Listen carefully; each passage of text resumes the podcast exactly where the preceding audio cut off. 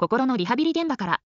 この番組は、40代、おじさん作業療法士、クラゲおじさんが、メンタルヘルスに関する話をふんわりお伝えする番組です。はい、皆様こんにちは。あの、今日の話はですね、まあ今、今、うつ病とかでですね、休職している方とかは、ちょっと聞くの気をつけてほしいなと思っていて、あんまりテンションが上がんない話だなと思ってさ。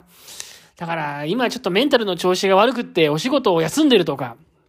そういう方がもしこの、ポッドキャストを聞いているいるんだとしたらですよ、ちょっと、ちょっと気をつけて聞いてほしいなって思うような話をしたいと思っています。あのー、なんだかんだでね、あの、会社っていうのは、まあ、休職をする人がですね、いつか私辞めますっていうのを、まあ、なんだかんだで待ってるんだなっていうことを最近よく思ったんですね。そう思う事例がいくつかあった。あ、の、休職をしててね、仕事の休職してて、でさ、その休職してた人がですよ、ど、まあ仕事どうするのみたいな話に、まあ職場となって、いや、実はちょっと退職も考えてるんですよねって言ったらですよ、会社側がなんかもうちょっともう、すごい嬉しそうな感じになっちゃって、あ、そうみたいな。いいと思うよとかって言って、急になんか声のトーン、ワンテンポ上げちゃってね。いや、実は退職も考えてるんですよ、とか言ったら、おいいじゃないとか言って、うち、うちだけじゃないからあなたに合う仕事はもっとあると思うよとかって言って、応援するよなんて、いう感じにななってきちゃって。あの、それで、いや、今から退職届送るからつって。退職届送るからそれに書いて反抗して出してねとかつって。なんか、その、休職してる人がですよ、今後のことについて実は退職とか転職とかも考えてるんですって言った途端、企業の、企業の人事担当者テンション上がるみたいな。テンション上がるのをもう隠しきれないみたいな。結構そういう事例をいくつか聞いたんですよ。患者さんから。聞くの最近。まあ、休職期間もさ、結構長く休職してて、休職期間間際になってきて、会社の方からどうしますかこれからと。今後どうしていくんですか？みたいなことを聞かれたときに、いやー、どうしようか、ちょっと悩んでるんですよねと。まあでも退職もあるかなと。退職申し訳ございませんけどって気持ちで行くんですよ、本人は。申し訳ないんですけど、つって。やっぱり私、この仕事向いてないかもしれないから退職も考えてるんで、なんて申し訳ないんですけど、っていうテンションで患者さんは言ったのに、もう会社側は待ってましたみたいな。その言葉を待ってましたみたいな。ノーだよねみたいな。うちだけが仕事じゃないよって。君はもっといいところがあるから。うちじゃなくて違うところで働いてもいいんじゃないみたいな感じで。まあ、随分ノリノリになって、じゃあそうと決まったらすぐ来てすぐ明日にでも会社に来て退職届書いてってとか、もう、もうすぐ来る。退職届送るから書いといてとか、保険証も忘れず返してねみたいな感じで、もうすごい勢いでこう、人事担当者が来て、そのなんかこう手のひらの変えようっていうか、その、急にその、急にもう、そっち側に来たかっていう風になって患者さんが逆に驚くみたいな。そういうね、ことが結構あって、ああ、こういうことがやっぱあるよなと思ってですね、まあ、世の世の中厳しいなと思ったんですよね。会社はさ、結構、その、でね、なんかそれをね、患者さん側の立場からして、患者さん側の立場からですね、見ていくと、なんか、突然、突然なんかこう人事担当者が変わったかのように感じるみたいな。突然感じて、突然、突然かん変わって、そして、えー、信用できなくなったみたいな風に表現する人が結構いますね。あうつで休職しましたと。うつで休職して、人事担当者だとか、上司だとかもみんなね、ゆっくりで、ゆっくりなよしなよとか、無理しなくていいよとか、優しいことをかけてくれたと。いつまでだ、いつまで黙って、いつまでた、いつまでかかっても大丈夫だよと。いつまでも待ってるよって、すごい言ってくれたと。すごく優しかったと。いつ早く直せとかね、早く仕事に戻ってこいなんて言わ誰も言わなかったと。大丈夫だよと。ゆっくり休んでねと。言うんですよ、人事担当者はみんな。上司も。ゆっくりよく休んでって。なんだけど、なんだけど、ゆっくり休んでねって言うんだけれども、休職期間が間際になってきたところで、なんだろう。別になんだろう。人事担当者のキャラが変わったわけじゃないんだろうけど、うーんって、別の仕事をそろそろ考えてもいいんじゃないっていうふうに、こう、促してくるっていうか、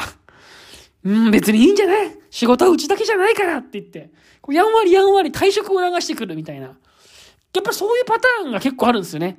だから、ゆっくり休んでていいよって優しく言ってくれてたけど、その優しさのまま最終的に最後は、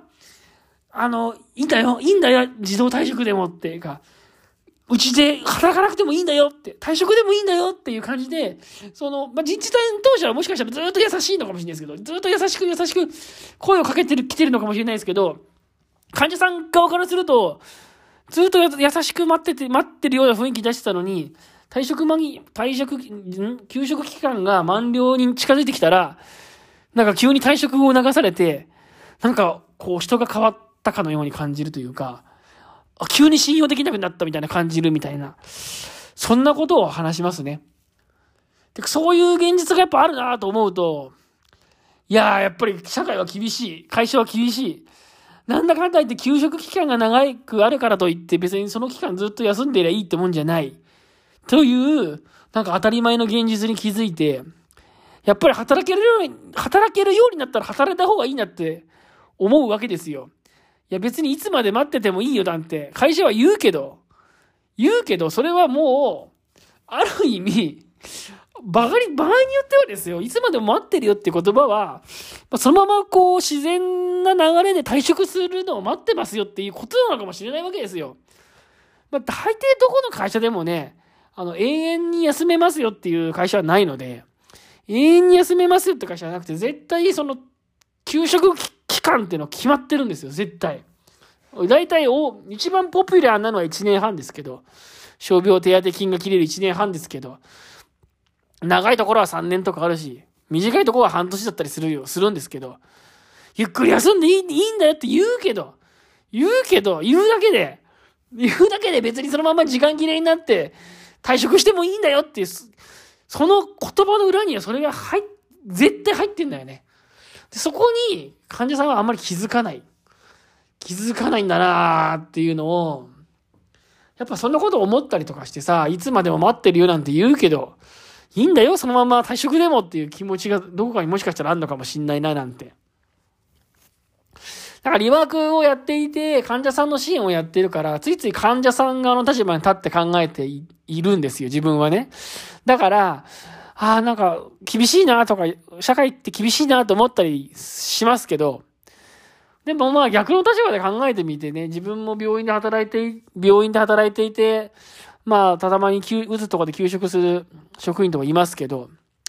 ぱ1年2年で休職し始めると、まあ戻ってこないなと思うし、まあ、戻ってこなくてもいいかなと思うし、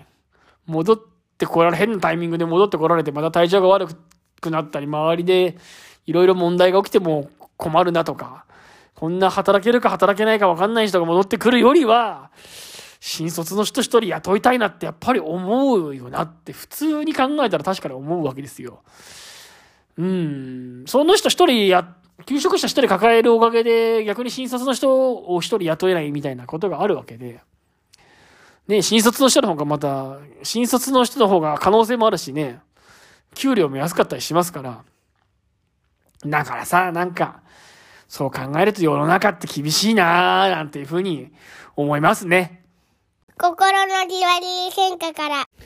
厳しいよね。だってさ、だって、でも、うつになっちゃったのはさ、その人のせいかもしれないけど、会社のせいかもしれないわけじゃない。会社だってその人に過重労働だったりさ、過度のプレッシャーだったりなんだりしてたわけでしょだからさ、その、会社だってなんか責任がないわけでもないわけだよね。だから、なんつうのかな、うつになったんだよ。ゆっくり休みなよっていう、言うのもあれで、なんだけど、まあ、ちょっとその、なんていうのかな。もうちょっとその面倒を見てあげるというか、そういう余裕も本当はね、そその企業側でなったものなんだから、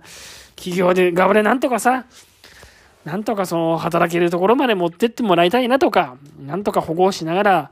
働かせてあげてほしいな、なんていうことも思ったりもするけど、ねえ、そうも思ったりもするけど、やっぱり厳しいとこやっぱ厳しくってさ、うん、戻ってこなくていいんだよっていうことをさ、まあ、暗に、暗に言ってくるような感じのとこもあるんだよな。それで、患者さんがとにかく辞めますって言うと、結構人事担当者を嬉しそうにするっていうことがあってさ、まあ、世の中難しいな。まあでも、やっぱりさ、なんか会社と、会社と従業員の関係っていうのは、もう結婚生活みたいなもんだと私は思っていまして、結婚生活みたいなもんだと思っているわけですよ。お互いにさ、あ、いいなと思った時に、くっついてね、いいなと思った時にくっついて、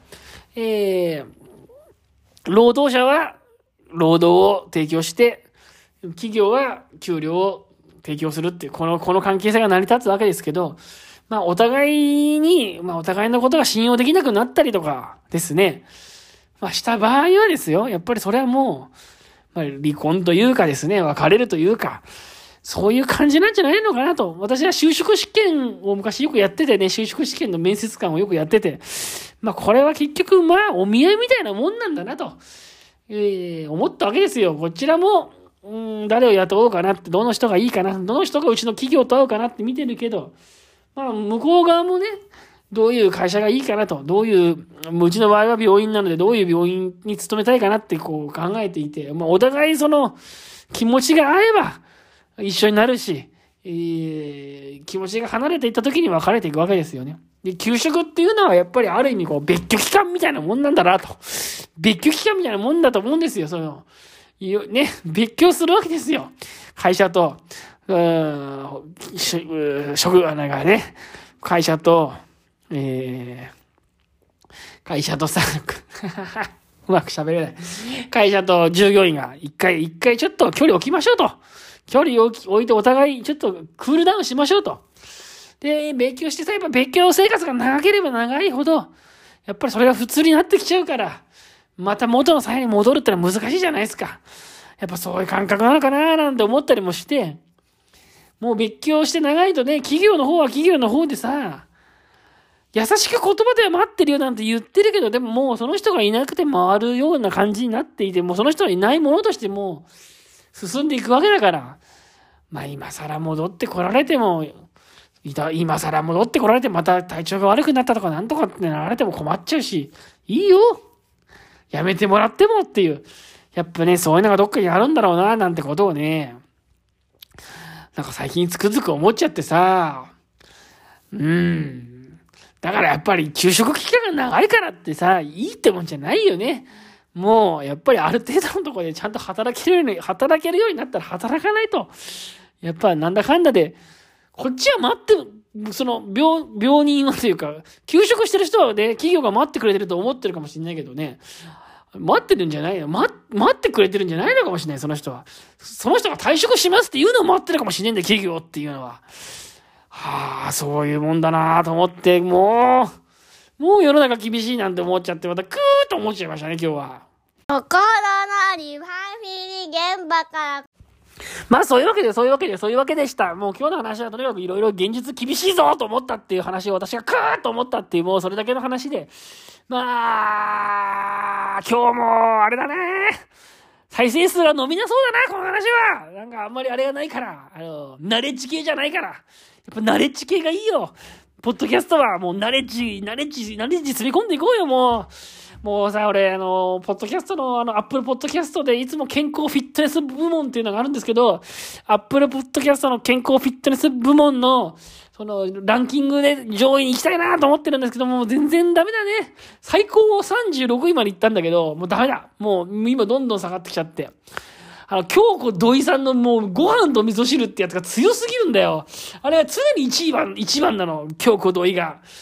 なんかね、ああいうルベーダの話してんだけどね。すごいね。毎、あの人も毎日更新で、もう、エピソードが700ぐらいなんだけど、淡々と喋ってるね。こんなテンション上げたりしてないし、なんだかんだでこう、ためになるような話してるから、やっぱためになる話をした方が、ポッドキャストの再生数上がるのかな。なんてことを思っております。はい。そんなわけで、この放送はですね、平日朝5時に配信していくポッドキャストの番組です。えーと、番組は基本的に、ポッドキャストしかやってませんので、ツイッターとか、フェイスブックとか、インスタグラムとか、TikTok とか、YouTube とか、そういうやつで、他のやつ使ってバズらせようとしてませんから、これはとにかく、ポッドキャストのみで頑張ってますんで、応援したい方はですね、レビューのところで星を押してください。レビューが全く集まりません。もうなんかそんな感じで、とにかくまあ淡々とやっていこうと思ってますんで、今後ともよろしくお願いいたします。あと感想も待ってますんでね、よろしくお願いいたします。それでは今日もありがとうございました。感想ね。